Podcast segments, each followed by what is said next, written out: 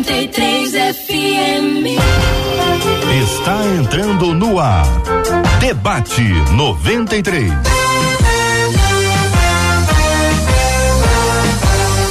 Realização 93 FM. Um oferecimento Pleno News. Notícias de verdade.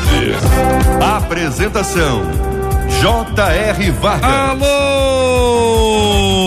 meu irmão. Alô, irmã. Ah, que fala J.R. Vargas. Estamos de volta, começando aqui mais uma super edição do nosso debate 93 de hoje, nessa segunda-feira, dia 18 de outubro de 2021. Que a bênção do Senhor repouse sobre a sua vida, sua casa, sua família, sobre todos os seus, em nome de Jesus. Bom dia para ela, Marcela Bastos. Bom dia. Bom dia, J.R. Vargas. Bom dia aos nossos queridos ouvintes nessa semana que se inicia. Como é bom lembrarmos que ele nos fez uma promessa a promessa de que estaria conosco todos os dias da nossa vida. E é muito bom a gente começar mais uma semana certos que essa promessa não foi. Bênção puríssima. Muito tempo me envolveu nessa história de amor. 93 FM. É isso aí, debate 93 já está no ar. Vou dar bom dia aqui para o reverendo Marco Antônio de Oliveira. Reverendo Marco Antônio, como é que vai o senhor? Tudo bem, pastor?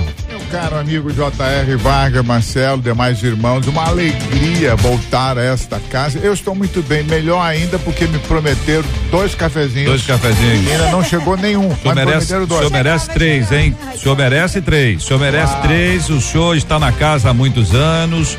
O senhor tem crédito na casa. Eveline Ventura, muito bom dia. Seja bem-vinda. Tudo bem, Eveline? Tudo jóia, JR, um prazer estar aqui. Bom dia, bom dia Marcela, bom dia Reverendo Marco Antônio e a todos os nossos ouvintes. E o pastor Jabes Nogueira Filho está com a gente também no programa de hoje. Tá falando de onde, pastor Jabes?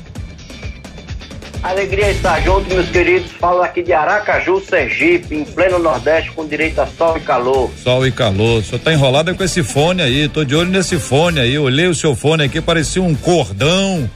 Aí tá com um cordão bonito, agora diferente, mas é o fone de ouvido. O pastor Jabes está falando diretamente de Aracaju aqui no debate 93 de hoje para interagir com a gente, para falar com você. Quer conhecer essa turma? Quer acompanhar a gente também com imagens além aqui de 93,3 megahertz? Aliás, deixa eu falar para você. Essa é a 93 FM em 93,3 megahertz. Coração, 93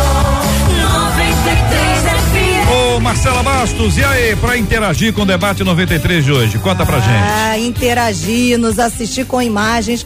Corre para nossa página lá no Facebook, Rádio 93.3 FM. Você vai ver todo Hum. mundo aqui, ó, com alegria, te dando um sorriso, te dando tchauzinho. Do mesmo jeito, lá na nossa página no YouTube. Corre lá, 93 FM Gospel. Já chega dando aquela curtida, que você já entendeu que quanto mais um vídeo é curtido, mais relevante ele se torna na linguagem da plataforma. E aí, neste caso, esse vídeo é oferecido para mais pessoas e mais pessoas serão abençoadas, como você hoje será abençoado. Pode dar bom dia, pode dar paz do Senhor, pode dar shalom quando chegar no chat para interagir com os amiguinhos, com os irmãozinhos, é igual a igreja. Você chega já dando aquele bom dia, paz do Senhor para quem tá ligado com a gente. Aliás, bom dia para quem nos acompanha pela transmissão aqui do Facebook da 93 FM, a transmissão do canal do YouTube.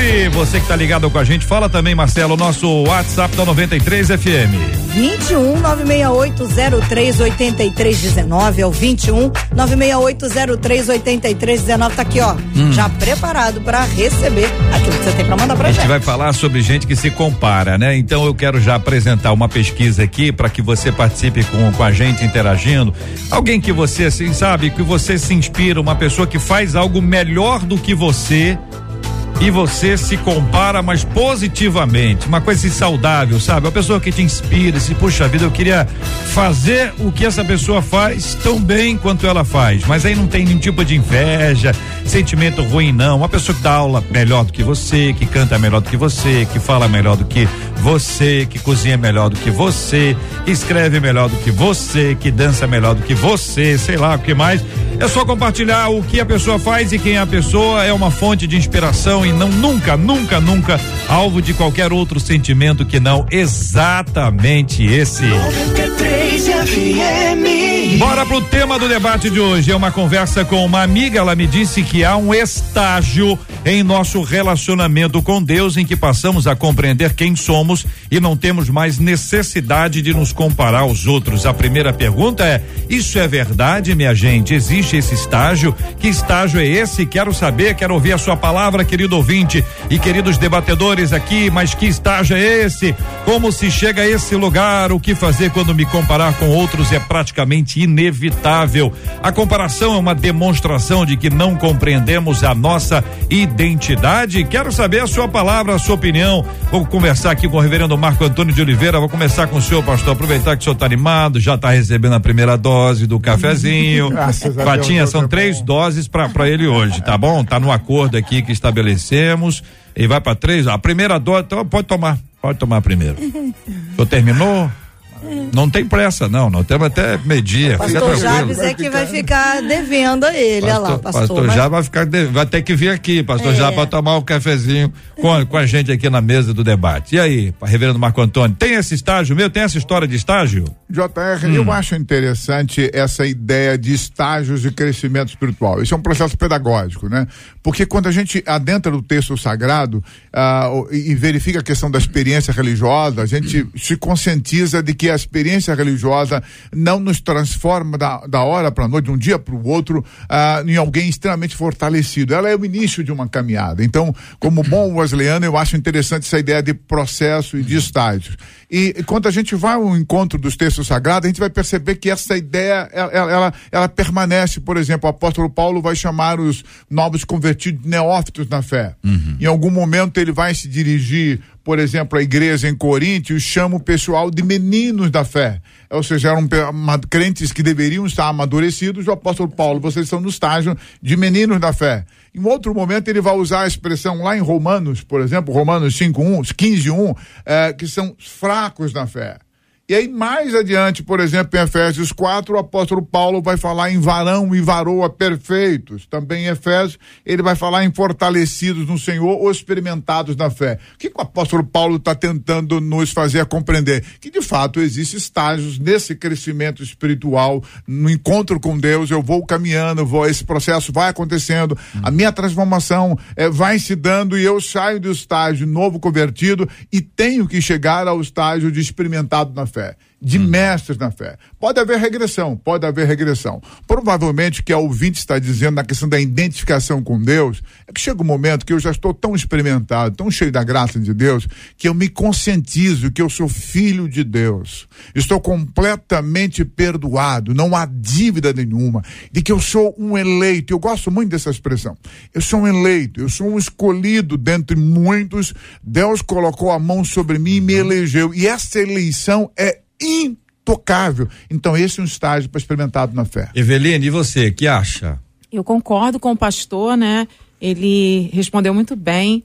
Eu acredito que, assim como na nossa vida secular, a gente vai passando por vários estágios de amadurecimento. É, a gente chega em um ponto, espiritualmente falando, né? Não de perfeição, né? Mas no- nesse processo, nessa caminhada, a gente vai tendo a consciência de quem nós somos para Deus. E a gente entra por esse estágio de não mais usar sempre esse mecanismo da comparação. Porque quando eu sei quem eu sou, né, é, e não é a opinião do outro que vai me definir. E, diferentemente, quando eu não tenho essa consciência de quem eu sou em Deus, eu preciso usar sempre esse mecanismo para tentar essa minha autoafirmação, saber quem eu sou. E essa maturidade espiritual vai nos, nos dando clareza do que Deus tem para nós e de quem nós somos para Ele. Pastor Jabes, e aí? Pensa o senhor sobre esse assunto? Ah, o que já foi colocado aí é muito interessante é, sobre o processo pedagógico, sobre ah, ah, o processo de desenvolvimento, né? Nós estabelecemos a nossa identidade sempre a partir da comparação com o outro, né? Isso vai ah, do nascimento da criança, né?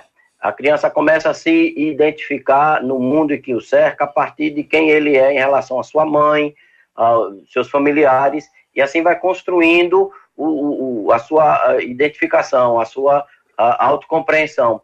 Isso também, de certo modo, até porque esse exemplo é bíblico, do novo nascimento, ao aceitar Jesus, ao entrar na comunidade cristã, ao nascer de novo, nós começamos a criar a identidade a partir do outro.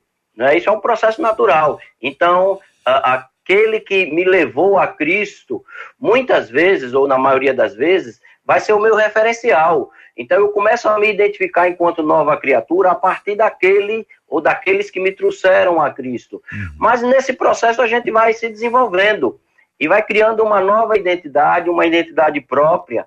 E uh, esse que me trouxe a Cristo já não é mais a minha referência. E eu troco de referência para ser uh, uh, em Jesus Cristo a minha referência. O, o, reverendo Marco Antônio fez algumas citações bíblicas muito interessantes e me permita ir um pouco além, eu acho que ajuda nessa discussão, o texto aos Hebreus, no capítulo 12, nos diz que nós precisamos olhar para Cristo, uh, ter como referência a Cristo, que é o autor e consumador da nossa fé. E é interessante que esse texto, ele vem exatamente depois da lista dos heróis da fé do capítulo 11. São tantos homens e mulheres que poderiam nos servir de referência, mas uh, o texto claramente diz, olha, são homens de fé, são mulheres de fé, mas a nossa referência é Cristo. Muito bem, são 11 horas e 10 minutos. Eu pergunto a Eveline, Marco Antônio, Pastor Jabes, a vocês três, essa relação que existe da maturidade, pensando em maturidade espiritual e maturidade emocional. A pergunta é: todo aquele que é maduro espiritualmente necessariamente será maduro emocionalmente? Se ele não for maduro emocionalmente, ele pode ter alguma dificuldade para trabalhar esse aspecto que aí está da comparação com alguém e nesse processo de comparação alguém pode sentir muito maior, outros muito menores, né?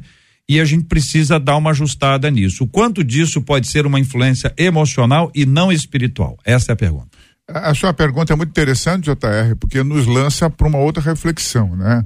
uma reflexão até de, de fundo filosófico da existência humana. Mas eu diria que ah, uh, nós seres humanos sempre precisamos de uma referência uh, para a gente crescer. E esse processo de identificação inicial é fundamental. Agora, há um momento que você chega a um processo de maturidade da personalidade, desenvolvimento de personalidade, que essa identificação já não é mais uma referência tão necessária para você não fica preso a essa referência. O pastor uh, Jabes uhum. colocou muito bem no processo da, da, da, do crescimento de personalidade. Em algum momento a identificação, a referência é extremamente necessária necessário. Mas chega um momento que você se desvencilha e caminha por si só um outro caminho, né? Mas eu diria, trabalhando essa questão que você colocou, é uma coisa muito séria. Uhum. A gente percebe muita meminice. É o que o apóstolo Paulo vai dizer lá, chamando os irmãos de Corinto de meninos na fé. Uhum era uma igreja cheia de dons espirituais. Eu quero até ler. Uhum. Lá, 1 Coríntios 13, 11, se você me permitir, obviamente, claro, né? Por favor. Diz aí, olha, quando eu era menino, falava como menino, sentia como menino, pensava como menino, mas logo que cheguei a ser homem, acabei com as coisas de menino. Aí no capítulo 3, 2, 1 Coríntios, ele diz: Com leite os criei e não com carne porque ainda não podias, nem tampouco ainda agora podeis, é, porque ainda sois carnais, pois havendo entre vós inveja, contenda, dissensões, não sois porventura carnais e não mandais segundo os homens. O apóstolo Paulo está dizendo o seguinte: uma igreja que deveria ser experimentada, cheia de dons espirituais, estava repleta de meninos na fé, pessoas que não tinham uma identidade, de personalidade coesa, amadurecida, e isso reverberava na questão espirituais. Uhum. Pastor Jabes, e aí o senhor, essa questão que envolve as emoções e também a espiritualidade? Querido, a, a Bíblia é muito, muito direta quando, quando indica que nós somos seres únicos. É, é, é claro que essa, essa divisão corpo, alma, espírito, ela, ela tem é, é, seu caráter pedagógico, nos ajuda a compreender como a vida humana funciona, mas nós somos, a, a exemplo, a imagem de Deus, a, não, não distintos. Então, eu acredito claramente que é, é, uma coisa acaba influenciando a outra. Quem é emocionalmente imaturo, criança nas emoções, dificilmente vai ser maduro uh, uh, na sua relação com Deus. Né? E uma coisa leva a outra. Né? O ideal, é claro que no, nesse processo, às vezes, uns caminham mais rápido que outros, há sempre há, há retrocesso, mas que emocionar, uh, maturidade maturidade espiritual andem juntos. Né? Aquele que é, é, é espiritualmente maduro, e, e, esse processo de amadurecimento espiritual conduz necessariamente a um amadurecimento emocional. Né? A, a, a, meninice emocional muitas vezes é reflexo da, de uma meninice espiritual. E quando uh, chegamos ao, ao, estágio ideal e, e é, nos livramos, da, como diz o texto de, de, de Paulo aos Coríntios, bem citado pelo, pelo reverendo Marco Antônio, é, é, quando nos livramos das coisas de menino e alcançamos um estágio, um nível de maturidade espiritual, essa maturidade espiritual necessariamente puxa, é, é, é vou usar aqui um termo a reboque, não sei se seria a melhor expressão, uh, a maturidade é, emocional hum. e, e, eu diria até relacional, né? porque ninguém vive sozinho. Né? Vivemos em sociedade e muitas vezes a, a convivência em sociedade também requer um nível de maturidade. Então nós temos aqui, Eveline, até aqui essa ideia de que a, a, a, maturidade espiritual ela vai alavancar. Sim. Vai alavancar a maturidade emocional, ou seja, uma pessoa que está madura espiritualmente, ela estará madura emocionalmente. Isso é o que se espera. É, isso é o que se espera, né? Porque quando a gente vai crescendo no conhecimento, espiritualmente ali, desenvolvendo essa habilidade espiritual de estar mais próxima com o Senhor e tendo essa revelação da palavra, a gente vai olhando para posturas que a gente estava tendo e reconhecendo que aquilo ali não faz parte mais, aquilo era uma atitude de menino, agora eu já, já não tomo mais leitinho, eu estou em outro nível espiritual. E aí a gente vai trazendo isso para nossa realidade. Porque quando a gente entra, é importante a gente diferenciar a questão da inspiração e da comparação. Quando eu olho para alguém e aquela pessoa me inspira a estar mais próxima do Senhor, me inspira a ter uma vida mais dedicada ao Senhor, isso me motiva, dentro da minha realidade, buscar estar mais perto do Senhor. Agora, a comparação geralmente tende a gente querer ser igual ao outro. Uhum. E aí a gente deprecia aquilo tudo que o Senhor já fez em nossas vidas.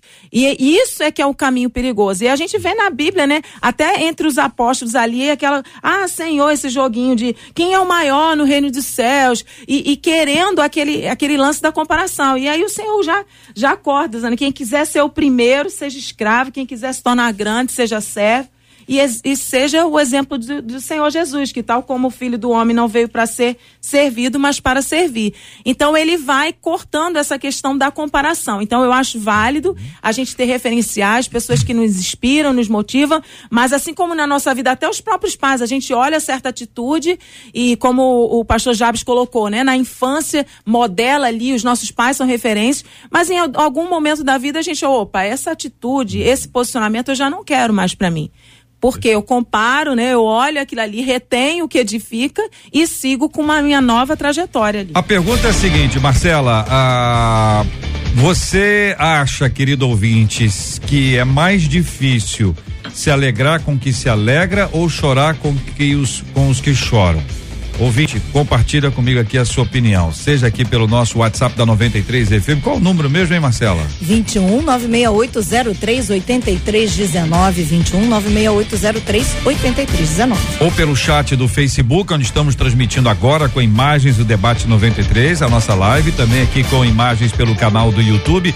Estamos também aqui no chat, você pode dar a sua opinião. Estamos transmitindo também pelo site rádio93.com.br, pelo aplicativo, o app da 93 93 FM e este programa se torna um podcast logo mais. Sempre às 19 horas nasce um podcast do Debate 93 para você, querido ouvinte que gosta de podcast. E aí, Marcela, a participação dos nossos ouvintes até aqui.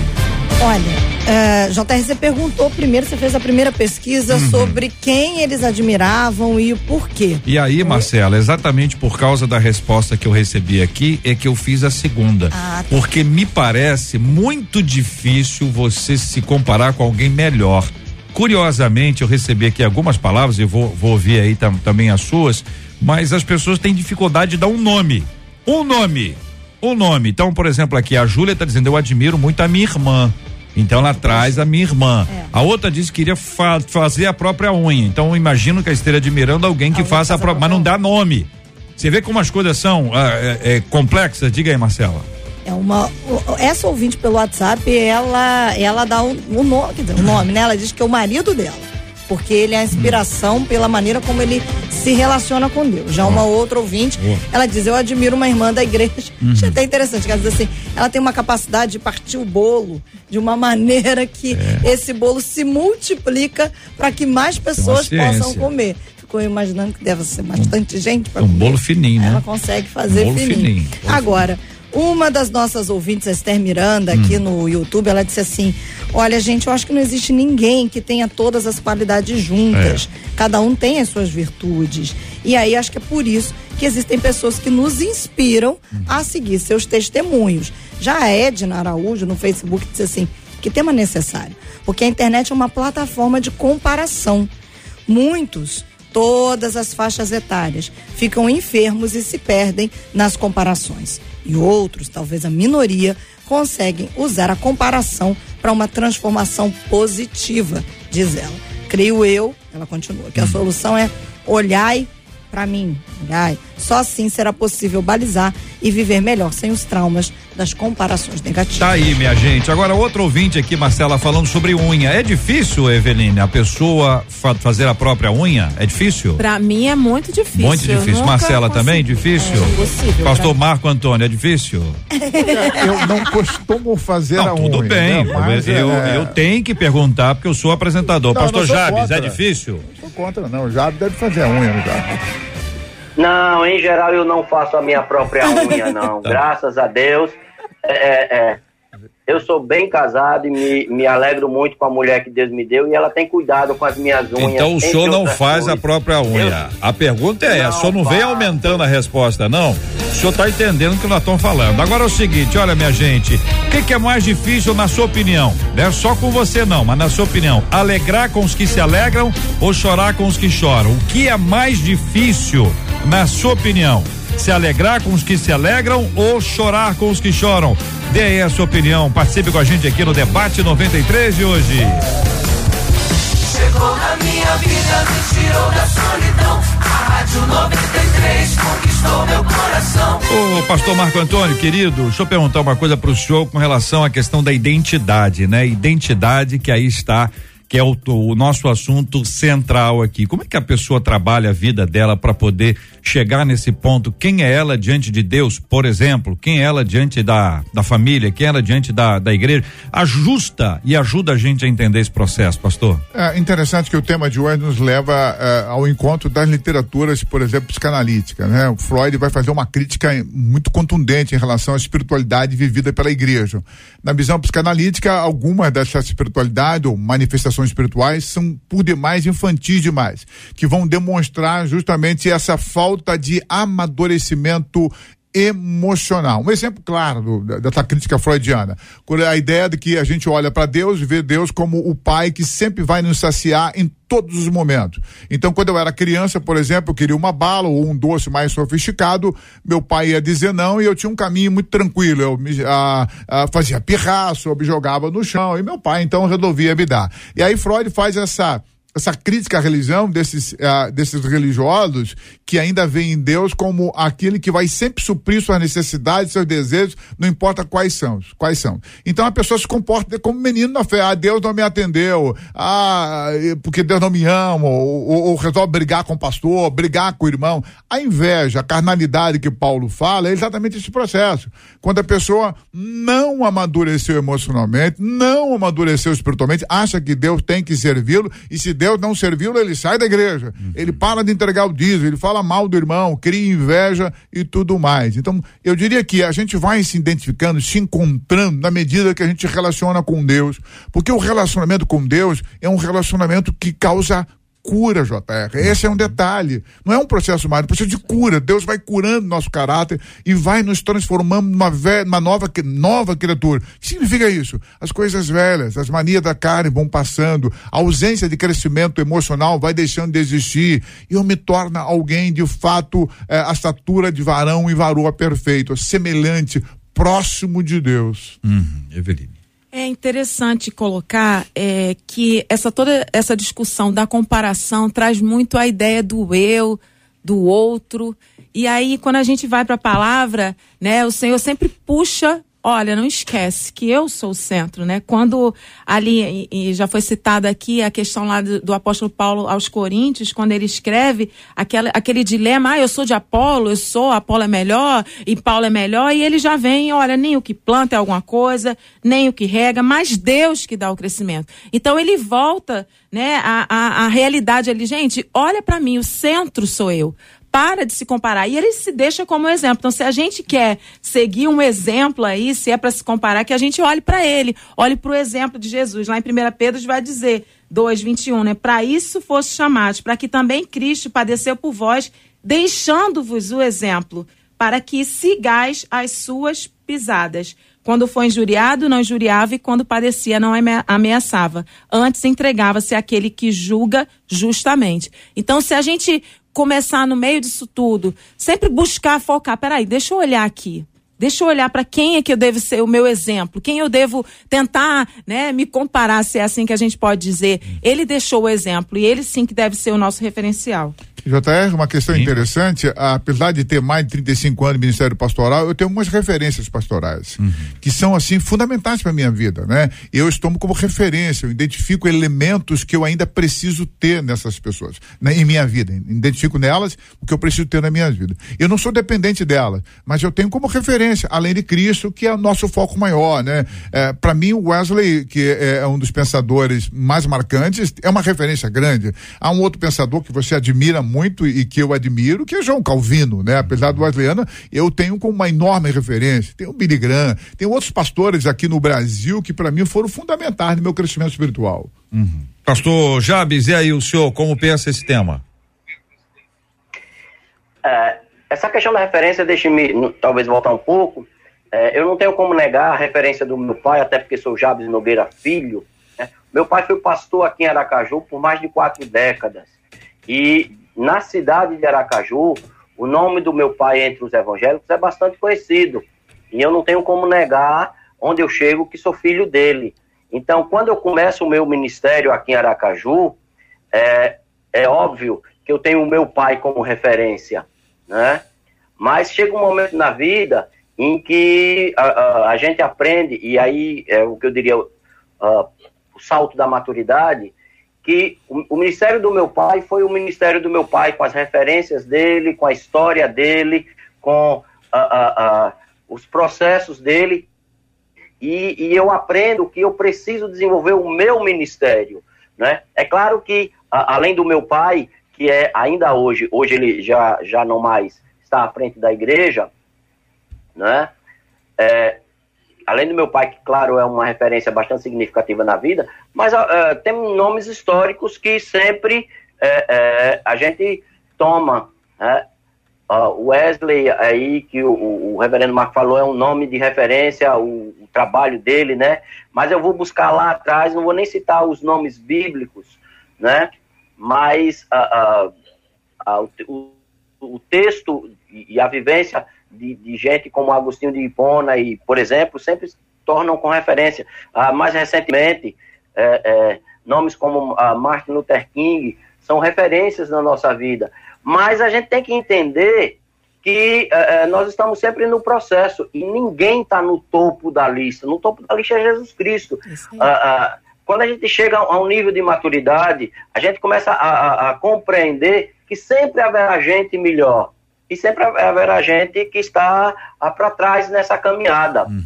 E, e, e, o nosso, a nossa tarefa, o nosso trabalho é, é, aprender as lições daqueles que já caminharam mais, que já viveram mais, a, a, quem Deus usou de maneira significativa e peculiar, uh, por, e por isso estão à nossa frente, e também olhar para aqueles que estão atrás, porque nós acabamos também, de certo modo, servindo de referência para outros que estão na caminhada. Uhum. Então, acredito que o, o deixar de olhar é, é, é, seria, de certo modo, até ingenuidade dizer, olha, eu não olho para ninguém. Hum. Eu olho, né? Mas a minha referência primeiro é Cristo, mas eu entendo que eu estou no meio do processo. E nessa caminhada estamos todos juntos.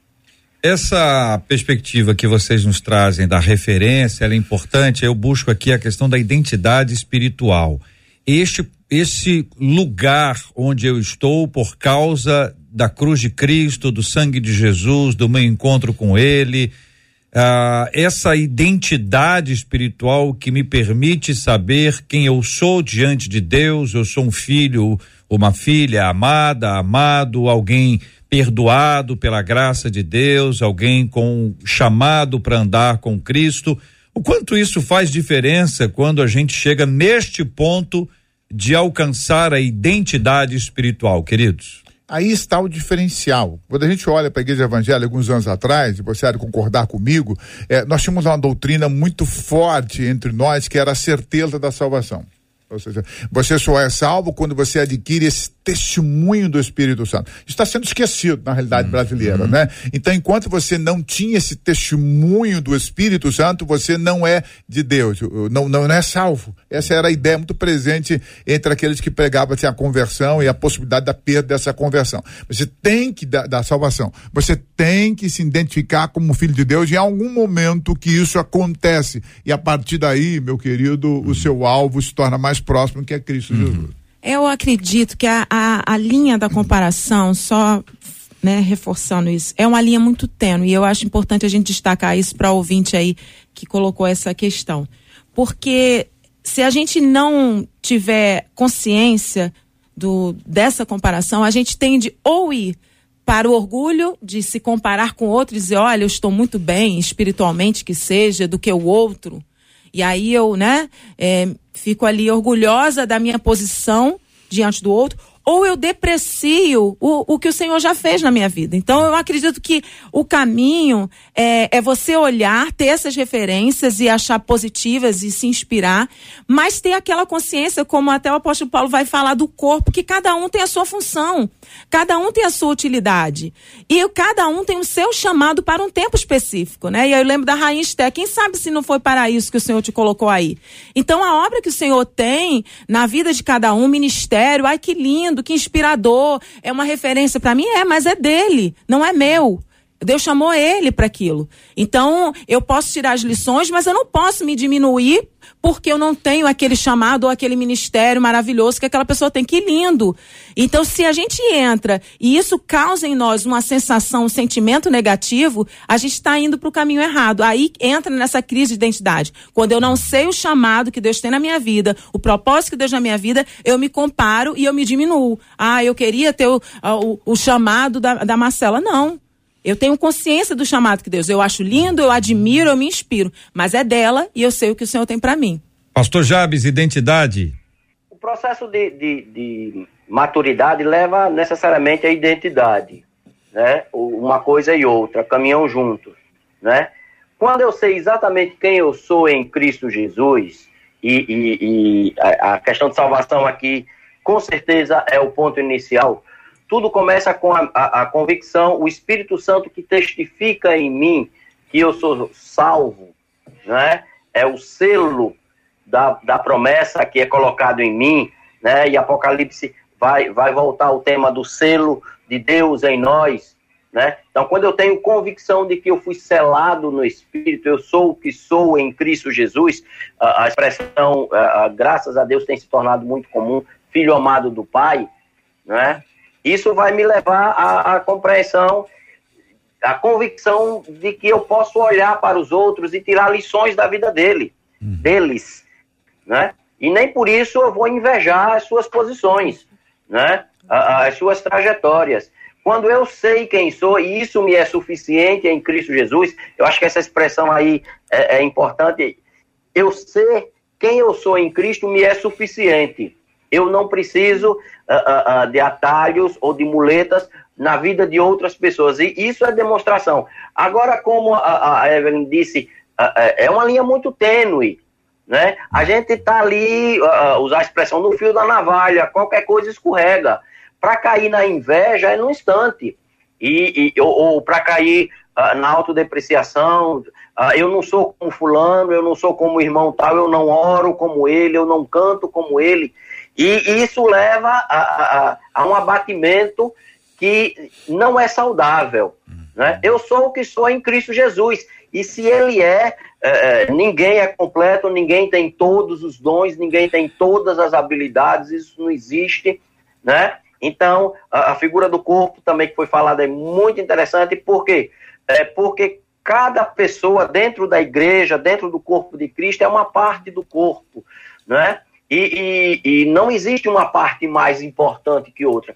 Todas elas uh, cooperam para o bom funcionamento do corpo, que é o nosso objetivo. Então, eu acho que uh, uh, deixar de olhar, ninguém vai deixar. Mas eu preciso ter sempre cuidado com esse fio da navalha, com essa linha tênue, para nem ter inveja e nem pisar no outro. Porque eu estou no meio do caminho, eu estou caminhando junto com os outros. Isso é que faz toda a diferença. Eu diria, JR, que se a referência que você tem não te leva mais a longe e, e, chegar mais longe, ao contrário, te aprisiona, esse processo do teu amadurecimento espiritual está negativo. Ou seja, a, o crescimento emocional também está negativo, porque a referência tem que nos levar a chegar mais longe. É tipo uma corrida, enquanto eu passeio lá na praia de Piratininga, eu moro na região oceânica, e você tem alguns marcos de distanciamento, andou 100 metros, andou 200 metros, e a referência é sempre é o final para, olha, vou chegar até lá. Agora, se você tem referência que te paralisa, porque você olha para a referência, acha tão distante, tão além de você, você sente o pior homem da terra, você está precisando de cura. É, tem um negócio aí da autoestima que eu vou pedir Sim. que vocês ajudem a gente a, a entender isso aí, que quando a, a, gente tem filho pequeno, diz olha, você não, nunca vai se comparar com os piores, sempre com os melhores. Você vai ter que ser melhor do que o fulaninho, que é um bom aluno, melhor que a menininha, que é uma boa aluna. E aí depois começa um outro lado, não, não, não vai tão longe, não vai tão. A gente acaba deixando de lado um nível de exigência, talvez assim, para ter um, certo bem-estar, um certo conforto. Talvez tenha alguma coisa a ver com a autoestima. Marcela Bastos e a participação dos nossos ouvintes até aqui, Marcela. Você perguntou, né? Uhum. Se é mais fácil se alegrar com os que se alegram, uhum. chorar com os que choram. A Luana Pereira disse assim: Eu acho que é alegrar, viu? Porque hoje o ser humano não fica feliz com as conquistas do próximo, não. Uhum. É muita inveja. A Viviane Coelho no YouTube disse assim: alegrar com os que se alegram é fácil.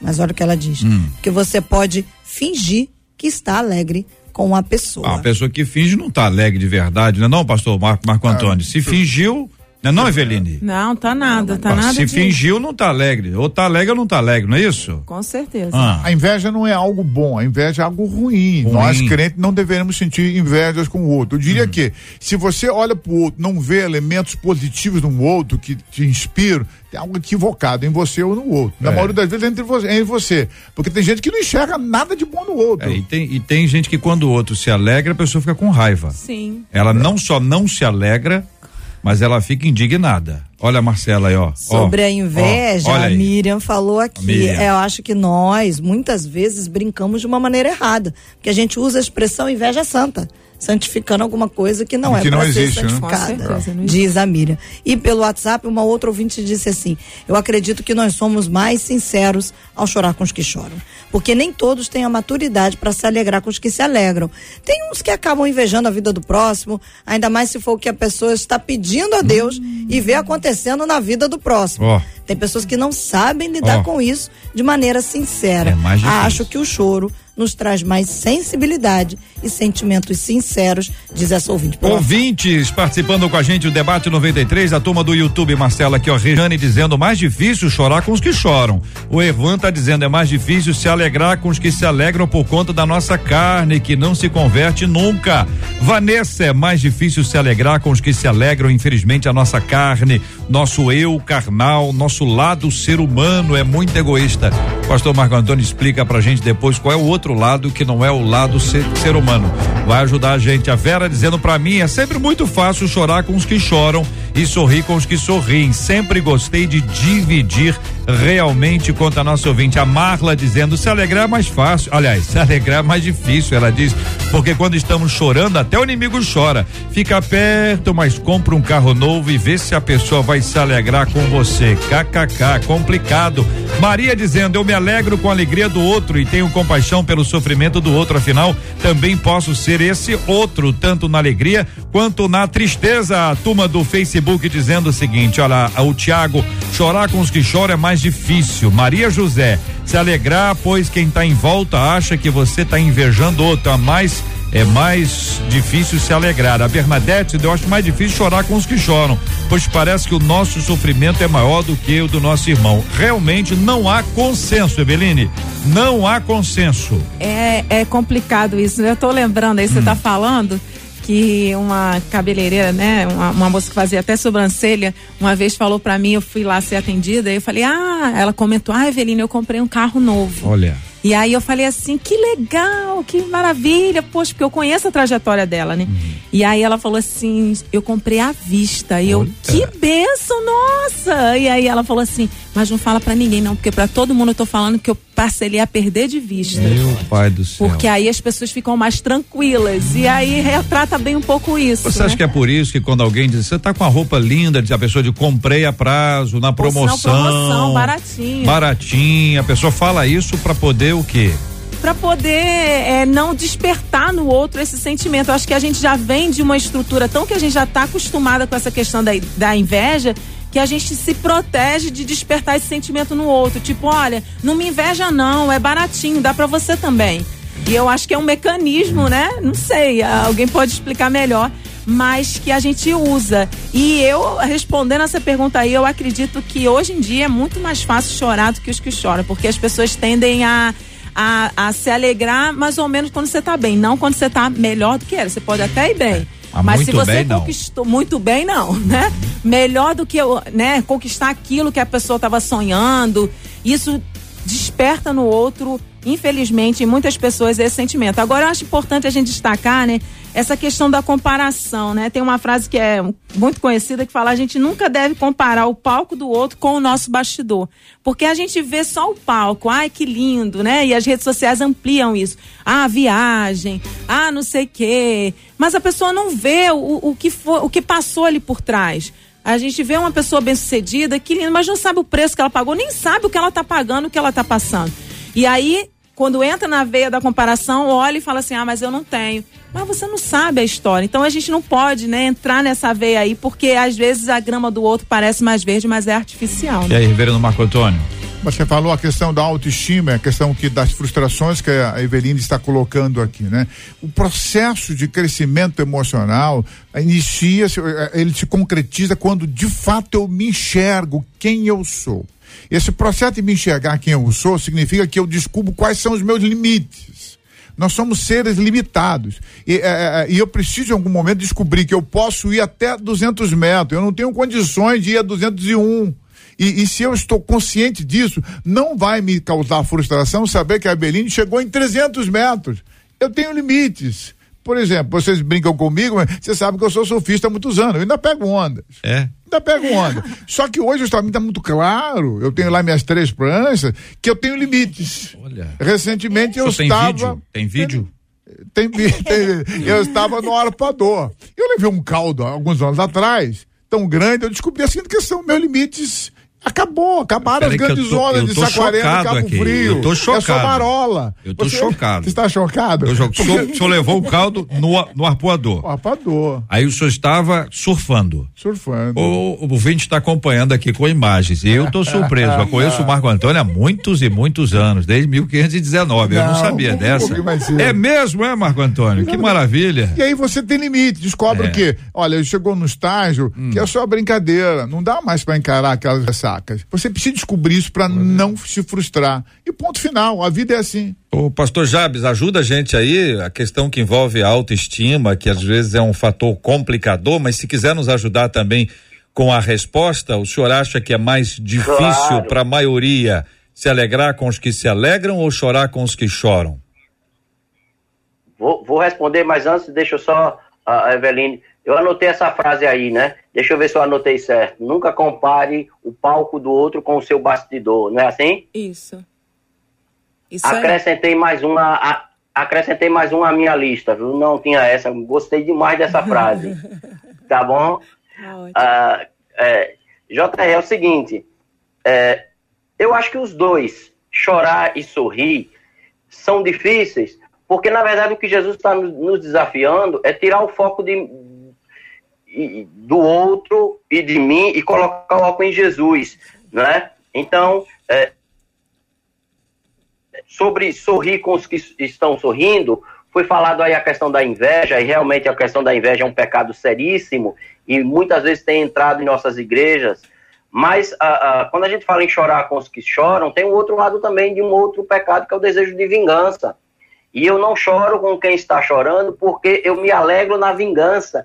E, e aquela frase que uh, às vezes a gente não diz por vergonha de dizer em público, mas lá no fundo, e Deus conhece o interior, está dizendo, bem feito, né? Você caiu, você sofreu, era isso que você merecia, né? É, é, então, chorar com os que choram também é, é, é, é, complicado. Os dois lados são complicados. Mas eu entendo nesse texto que Jesus está tá, tá colocando para que é, é, possamos deslocar o foco. E aí entra exatamente no que a gente está tendo como tema hoje, que é colocar o foco em Jesus. Eu vou ver quem está sorrindo, eu vou ver quem está chorando e vou, vou compartilhar com ele a experiência em Cristo. Então, eu só consigo realmente chorar com os que choram quando o meu choro é a partir de Cristo. E eu só realmente consigo me alegrar com os que se alegram quando minha alegria é a partir de Cristo. Porque eu sei o que Cristo está fazendo em mim, eu posso compreender o que Cristo, e volto a dizer, o foco é Jesus Cristo, uh, o que Cristo está fazendo no outro. E eu posso então chorar pelas quedas, e, e muitas vezes essas quedas faz, fazem parte do processo pedagógico que Cristo uh, processa em nós, e também eu posso me alegrar, não necessariamente por ele, mas pelo que Cristo está fazendo nele. Então, uh, uh, eu entendo que é isso que Jesus está querendo nos ensinar. colocar o foco nele, porque é, é a partir de Jesus Cristo que as nossas relações serão saudáveis e a nossa maturidade acontecerá. Ainda dentro desse aspecto da identidade, queridos, é, quando, quando lemos a Bíblia, nós temos algumas apresentações a respeito de Deus e dele mesmo e falas a respeito dele. Temos também sobre Je, Jesus fala dele e fala a respeito dele. Ah, vocês poderiam destacar algumas dessas que vocês têm uma uma identificação ma maior falam ao coração de, de, de, vocês a respeito de quem é Deus quem é Je Jesus?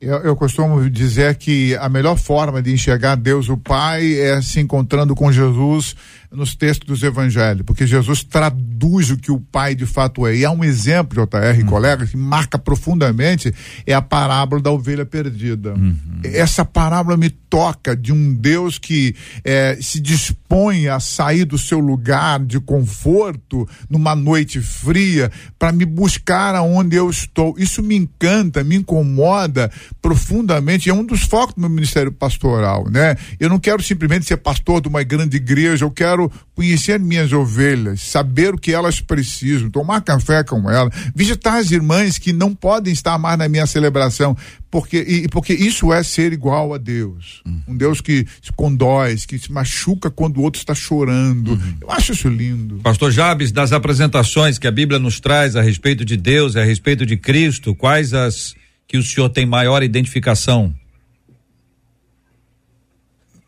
A respeito de Cristo, é, é, eu tenho aprendido que o meu ministério tem muito a ver com, com, a, com, o ensino, com a pregação, com a transmissão da palavra de Deus.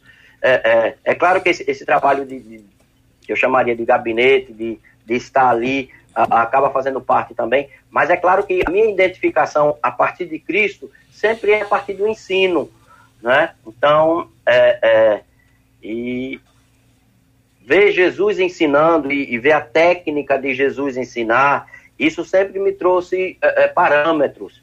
E, e, é um desafio que eu sempre tenho de. de... Claro, Jesus é, é, incomparável, mas a gente toma como referência, né? Ensinar e pregar como Jesus ensinou e pregou.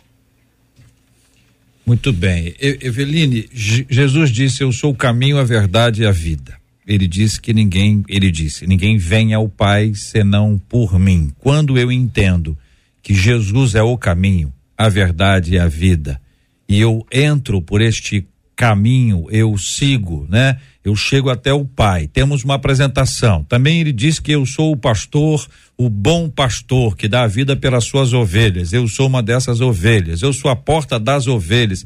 Quando Cristo faz as suas apresentações, bem como quando o Senhor mesmo faz as apresentações, quando nós podemos olhar para o Senhor e dizer que ele, ele é o Rei dos Reis, ele é o Senhor dos Senhores, essa identidade divina e a identidade de Cristo também de divina nos ajuda a nos conectarmos com ele.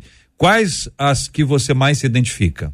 Eu gosto muito de Hebreus 12, 2, quando demonstra esse alvo, né? Olhando firmemente para Jesus, autor e consumador da nossa fé, e qual pelo gozo que lhe estava proposto suportou a cruz, desprezando a iconimia e está sentado à destra do trono de Deus. Então ele podia escolher o outro estilo de vida, mas mesmo assim, ele olhou para a gente e achou que valia a pena. Então, ele é o maior exemplo e essa palavra fala muito ao coração. Olha firmemente para ele, para Jesus. Olha para ele, mira nele e siga, porque ele sim vai nos conduzir ao lugar que nós desejamos, ao lugar né, eterno, ao, ao encontro e, e, e, vai trabalhar em nós todas essas questões que nós precisamos ser moldados e trabalhados. Então, olha firmemente para Jesus. Pastor Marco Antônio, ah, dos textos proféticos, o profeta Isaías tem vários textos messiânicos falando a respeito de Cristo e descrevendo, inclusive, a figura de Cristo, o processo, o ministério dele.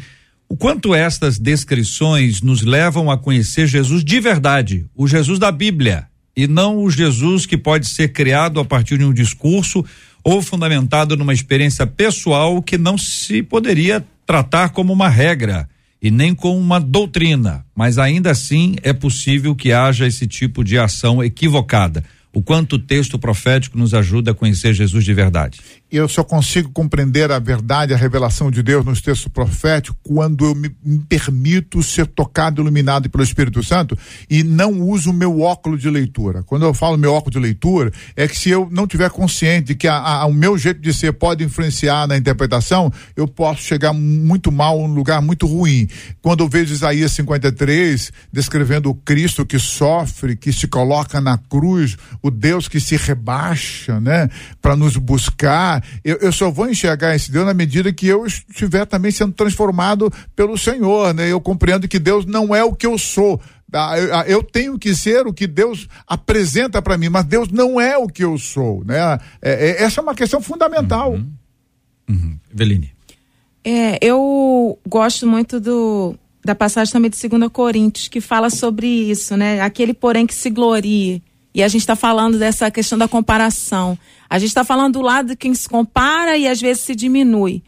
Mas também tem um outro lado de quem se compara e se gloria e acha que está muito bem, que já está né, é, é, pertinho de Jesus, já está lá no topo. E aí vai nos alertar sobre isso o apóstolo Paulo, quando ele diz: olha, quem, aquele porém que se gloria, glorie-se no Senhor, pois não é aprovado quem a si mesmo se louva mas sim aquele a quem o Senhor louva.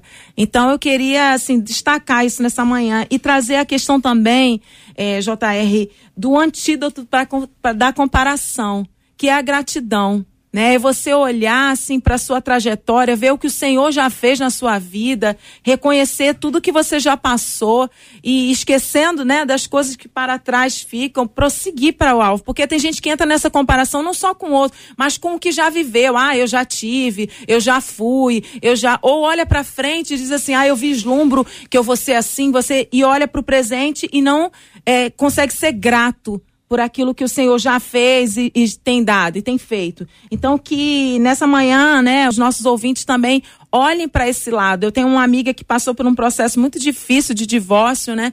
E na terapia a terapeuta destacou isso para ela, o seu erro foi valorizar o que faltava e não o que você tinha. Então, às vezes a gente fica nessa de se comparar e, e ver que falta muito e esquecer de agradecer o que o Senhor já fez e tem feito em nossas vidas. Pastor Jabes, algum texto profético que fala sobre Cristo, que tem aí na memória do Senhor um lugar especial? Sobre uh, uh, os profetas, uh, Cristo, eh, o texto de Isaías, com certeza, né, a, a, doação de Cristo, isso sempre, sempre me comove, né? Saber que ele foi o servo sofredor e que passou por tudo aquilo. E principalmente que uh, nisso tudo está a manifestação expressa da sua vontade, uhum. né? que é, é, uma questão que eu sempre levanto, que a encarnação e, e, toda obra de expiação é a manifestação expressa da vontade de Deus. Então, quando a gente pergunta por que, é que Cristo morreu na cruz, e não adianta responder ah, para cumprir as escrituras, porque as escrituras foram dadas de maneira voluntária pelo próprio Deus. Ou seja, Deus disse que seria assim porque queria que fosse assim. Então, quando eu leio as profecias, eu vejo a manifestação da vontade de Deus, que Deus é soberano, que faz do jeito que quer. E quando eu olho para Jesus, eu vejo ele exatamente sendo fiel àquilo que ele sempre foi. E isso me traz garantia de que ele vai continuar sendo uh, uh, o que sempre foi, porque essa é a vontade dele. Então, uh, os textos proféticos me mostram que temos um Deus que, acima de tudo, expressa a sua vontade, que nós podemos conhecer, não é? Quando ele, quando ele através do profeta Amós, vai dizer: por acaso eu vou fazer alguma coisa sem que antes diga aos meus servos, os profetas? Ou seja, nós temos um Deus que se comunica, nós temos um Deus que está conosco, e, e, e nesse estar conosco, nós podemos ver a manifestação da, da sua vontade, do seu querer soberano. Mas o detalhe que precisa ser é, é, é bem marcado, e isso está claro no Novo Testamento, Mateus trabalha com isso de maneira magistral, é, é a fidelidade ao que está escrito. Então, nosso ponto de referência, embora a experiência pessoal seja uh, muito forte, muito interessante na nossa vida, mas o nosso ponto de referência é a escritura, é o está escrito. E a partir daí, então, eu tenho todo o meu crivo para estabelecer a minha caminhada, o meu desenvolvimento e, e, e o meu próprio amadurecimento. Marcela.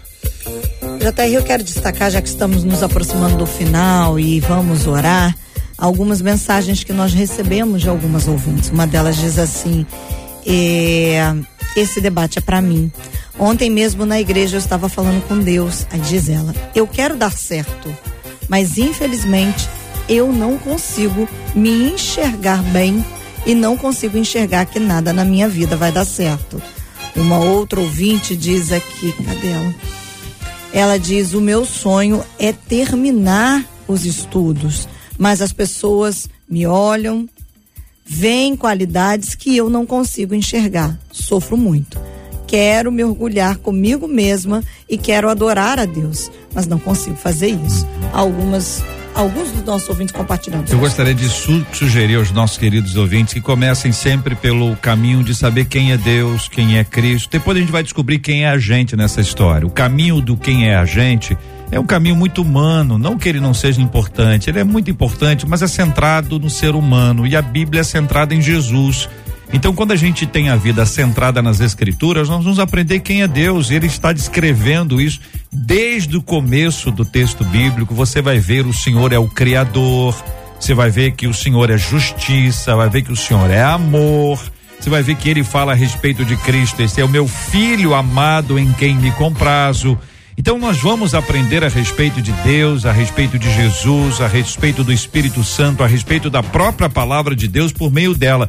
E à medida que a gente for caminhando, vai construindo este tipo de, de ação do Senhor mesmo na nossa vida, nós vamos descobrindo quem nós somos. Nós somos amados, nós somos pecadores, viu, igreja? Pecadores, todos pecaram e destituídos estão da glória de Deus, mas nós somos pe pecadores a quem foi oferecido perdão, então é pecador, perdoado é outra história. Nós vamos morar no céu, a nossa vida está nas mãos do Senhor, nós somos alcançados pela graça. E aí você vai a, apresentando para você mesmo aquilo que a Bíblia está falando a nosso respeito, mas sempre comece quem é Deus, quem é Jesus, quem é o Espírito Santo, quem é a palavra do Senhor.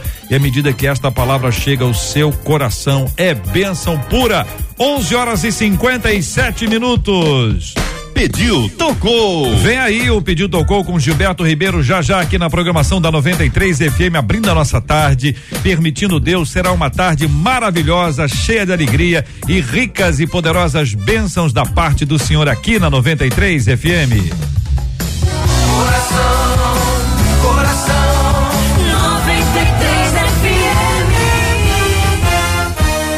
Pelo WhatsApp, reverendo Marco Antônio, uma das nossas ouvintes disse assim: que debate lindo, foi bom demais poder amadurecer no Senhor através das orientações que os nossos debatedores nos deram hoje. Obrigada, viu, reverendo? Ah, eu que agradeço, eu diria para os nossos ouvintes, se expõe à manifestação da glória e da luz de Deus, e essa exposição vai lhe curar, vai lhe transformar, vai lhe fazer em varão e varoa perfeito. Pastor Jabes, muito obrigada por participar com a gente de mais um Debate 93 aí direto de Aracaju. Eu que agradeço a oportunidade, o tema riquíssimo. A, a gente sente só porque não dá tempo de, de aprofundar mais, mas a minha prece é que a graça de Cristo possa completar aquilo que as nossas palavras não fizeram. Amém. Evê, muito obrigado, viu? Ai, obrigada. Eu que agradeço, sempre uma honra estar aqui com vocês. E quero né, deixar aí um abraço também especial para Juliana, minha sobrinha emprestada que está aí ouvindo e também para o meu maridão que está ligadinho aí no debate. E JR, manda um abraço especial aqui para três dos nossos ouvintes, Alisson e Josi estão no Uruguai. Alisson e Josi. Isso. Desde o Uruguai. Desde o Uruguai. E Marisa Figueiredo, que está em Portugal. Marisa Figueiredo, Portugal. Muito Sim. obrigado, gente. Obrigado pelo carinho de vocês, pela enorme audiência que vocês nos dão aqui no Debate 93, pelo rádio 93,3, pela página do Facebook, pelo canal do YouTube, onde o programa vai ficar disponível para abençoar a sua vida. Este programa vai virar podcast todo dia, sete da noite. Nasce um podcast do Debate 93 93 para abençoar a sua vida. De fundo aqui, ó, Anderson Freire e Bruna Carla cantando Identidade. É o nosso tema de hoje. Falamos sobre esse assunto, pensando a respeito de quem nós somos na presença de Deus. E quando Deus nos vê, Ele não muda. A imutabilidade de Deus nos ajuda a caminharmos firmes fundamentados nas Sagradas Escrituras. Pastor Marco Antônio vai orar com a gente, nós vamos apresentar este tema diante do nosso Deus. Vamos pedir ao Senhor que tenha misericórdia, que tenha compaixão de cada um de nós. Se você anda aí meio assim, meio assado, meio entristecido, até por não saber quem é você diante de Deus, a palavra do Senhor te convida, te chama para você estar na presença dele como filho, como filha, amados, preciosos do Senhor, para ter uma vida na presença dele. Esta vida é vida em abundância, como Jesus Cristo prometeu. Nós vamos também orar pelo consolo aos corações enlutados e pela cura dos enfermos. Temos orado pelo pastor Carlos Bastos, o paizinho da Marcela Bastos, pela vida dele nós continuamos a orar pela sua recuperação, clamando ao Senhor para que o seu organismo possa funcionar plenamente, para que os seus órgãos sejam abençoados, cada célula do seu corpo seja restaurada para a glória do nosso Deus e Pai. Nós vamos nos alegrar e agradecer ao Senhor que nos conhece, né, Pastor Marcos? Sabe quem nós somos e sabe exatamente do que nós precisamos. Vamos orar em nome de Jesus.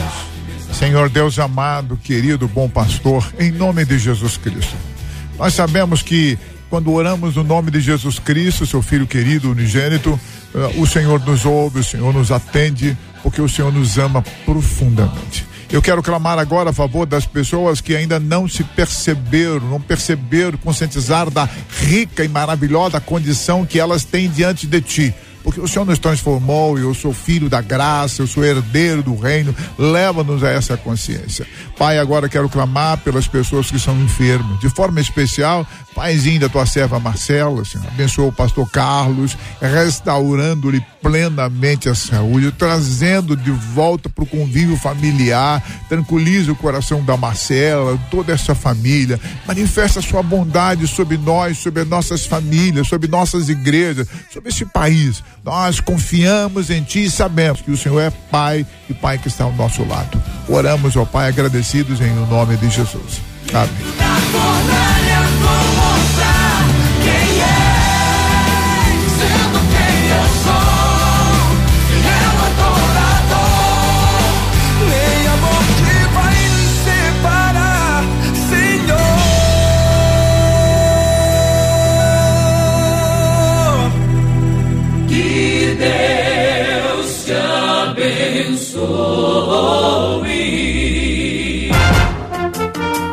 Você acabou de ouvir Debate 93.